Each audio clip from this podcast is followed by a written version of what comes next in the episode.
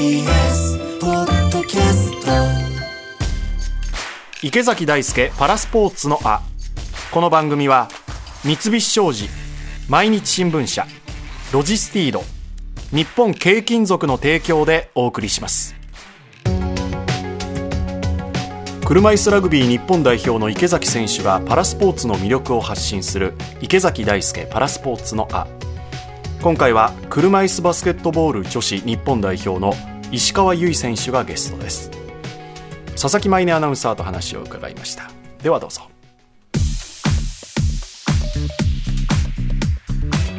今回のゲストをご紹介します。車椅子バスケットボール女子日本代表の石川由依選手です。よろしくお願いします。よろしくお願いいたします。さあまずは石川選手のプロフィールを簡単にご紹介します。1996年11月11日生まれ福島県のご出身です小学生の頃から吹奏楽部に所属しコンクールに向けてクラリネットを練習する日々を送る音楽少女だった石川選手。中学生の時に脊髄炎を発症し足が動かなくなり車椅子での生活が始まりました。高校に進学後車椅子バスケットボールチームに興味を持ち始め大学進学後車椅子バスケへの挑戦を決意。関東を中心に活動する女子チームエルフィンへと加入されました。競技を始めて4年後の2019年25歳以下の国際大会で副キャプテンを務め2022年にはついに A 代表に選出。パリパラリンピック出場に向けて現在も精力的にトレーニングに励みながら普段は三鷹市の職員さんとしてお仕事もされています。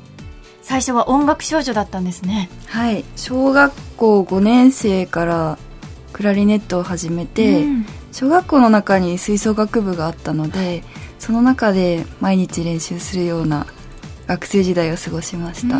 僕も吹奏楽部だったああんですよ。そうなんですか？そうなんです。か吹奏楽部？音楽部？へえ何されてたんですか？ドラム。ドラム？ムはい。そんなうまくはないですけど普通にやるぐらいですけど。されてそうですまあドラム。されてそう。見た目で。見た目的に。見た目で。でもそこから運動バスケに移るって。それまでバスケットボールもされてたんですか？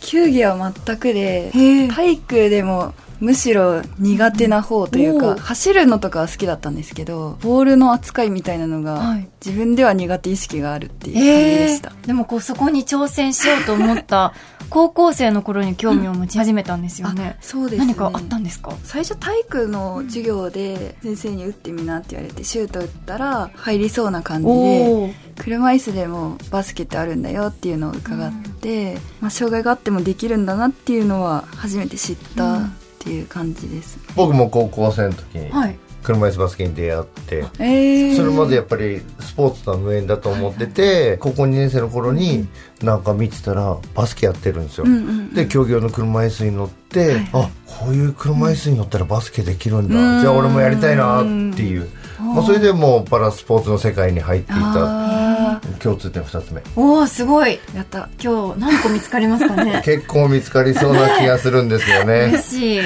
でも今は三鷹の市役所でお仕事されてるんですね、はい。今あの職員課っていう部署にいるんですけど職員の福利厚生ですとかあと採用なども担当している部署で私自身は職員の休暇の管理ですとかこっちの方面を今担当しています。お忙しいですよね。そうです。まあ一応月から金は日中は全て仕事っていう日々ですね。それで練習もしてっていうことですよね。そうですね。大変ですよ。大変ですよ。僕もやっぱり仕事をして競技をっていうことをもちろん経験してきたんですけど、やっぱり大変ですよ。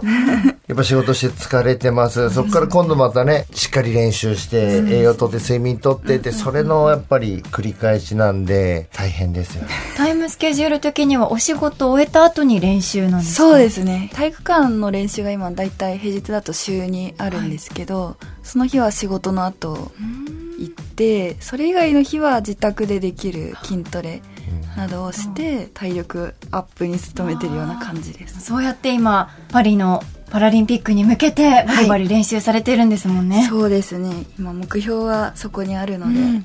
そこを目指して頑張ってるところです。まず最初にこう車椅子バスケのルールについて知っていきたいなと思うんですが一般のバスケとルールはそこまで変わりがないんですかね。はい。ゴールの高さも一緒。一緒です。じゃあ結構腕の力が必要ですよね。そうですね。最初やっぱり始めた時届かなかったりとか、うん。普通届かないことの方が多いと思うんですけどそうですよね。ごい座って打つと遠く感じます。まあ、ただそういったルールはほとんど一緒ですが、違う点としては、選手に障害の重さに応じたポイントが与えられているんですね。重い選手が1.0、はい。そして軽い選手が4.5までの持ち点が定められていて、コートに立つ、まあ、5人の選手の持ち点の合計を14点以下にしなければいけない。これちょっと車椅子ラグビーとも似てますよね。そうですね。ラグビーだったら4人の合計の8点以下っていう、まあ、そういうポイントをつけられて、まあ、平等にねちゃんと出場できる機会を与えられるっていう、まあ、そういう中での持ち点制度ですよね、これは。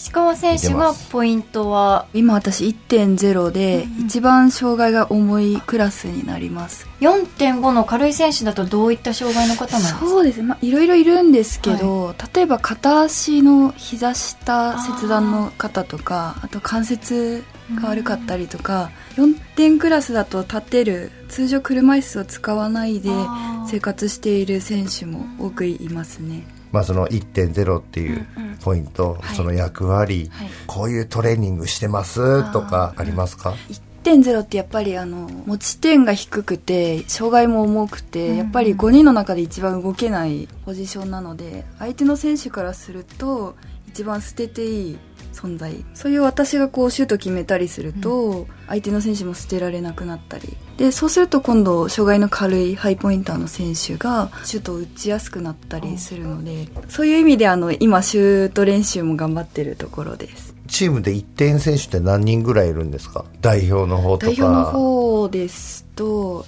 今もう一人いますかね。あと強化指定だともうちょっと広がったりするんですけど、うん。はい、その中で石川選手の立ち位置としては。もう一人の選手は私より経験もすごく長い選手で、全然私より上手なので追いつけ追い越せじゃないですけど頑張ってるところです。どういう場面で同じ1.0の選手が出るっていうことになるんですか？点数が負けてるなっていう時にそうですね。このまま行きたいっていう時なのか？そうですね。大体途中でそのセットになることが今は多くて、流れ変えたりとかいつも同じメンバーだと相手にこうスカウティング読まれたりとかそういうのもあるのかなって思うので違うセットの時にはい。出してもらったりっていう感じです、ハイポインターの方が多い時とやっぱりローポインターの方が何か出られるっていう時だと全然試合の流れとかも変わります？そうですね。ミドルポインターというか2点3点の選手が多く出るセットもあったり、はい。ローポインターとハイポインターが組み合わさったものもありますし、いろんな組み合わせで相手を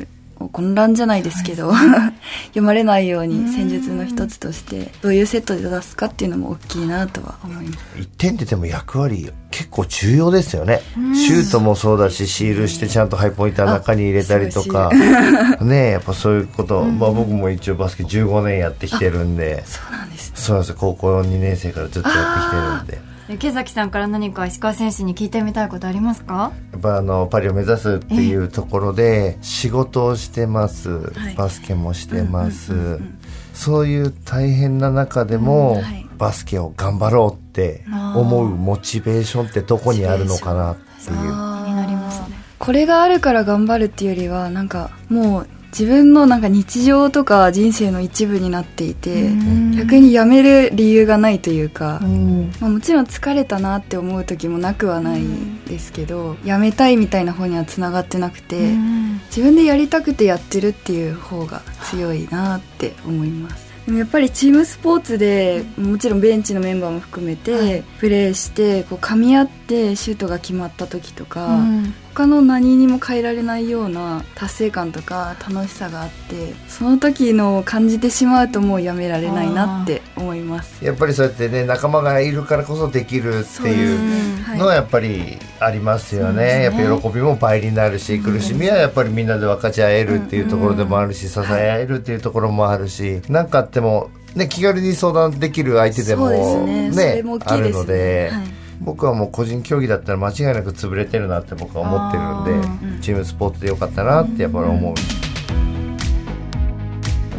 障害の度合いが重い石川選手がチームの中で大変重要な鍵を握っているっていうところがとても伝わってきましたね、はい、そして実は今、車椅子バスケットボール女子日本代表がパリパラリンピック出場をかけて戦う2024アジア・オセアニアチャンピオンシップが開催中なんです、日本の初戦は明日14日日曜日です、で話を伺った石川選手は代表メンバー入りしていたんですけれどもコンディション不良のため出場しないとのことなんですね、やっぱりレベルアップを図りながらコンディションを整えるのがいかに大変かっていうことだと思うんですけど。調整もね細かく必要でしょうしね。少しでも早く復帰できることをお祈りしております、はい皆さんもぜひ車椅子バスケットボール女子日本代表にエールを送っていただければ幸いです、以上池崎大輔パラスポーツのあでした。TBS ポッドキャスト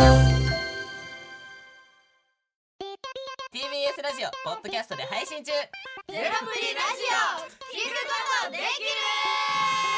パーソナリティは LGBTQ ハーフプラスサイズなどめちゃくちゃ個性的な4人組クリエイターユニット。午前0時のプリンセスです。ゼロプリラジもう好きなもん食べな。オ好きなの何でも鍋に入れたら鍋なんだから。マクド鍋に入れちゃおう。そしたら全部鍋。おならが出ちゃったことを何て言いますか？プリグランスバズーカおしゃれではないよゼロプリラジオ笑ってるやんこんな感じになり。ます笑い方海賊になり。ますおうち最後にこの CM 聞いてるみんなに一言お前えなんで言ったとにかく聞いてくださいゼロプリで検索ゼロプリラジオ毎週土曜午前0時に配信それではポッドキャストで会いましょうせーのほなまたゼロプリレディオ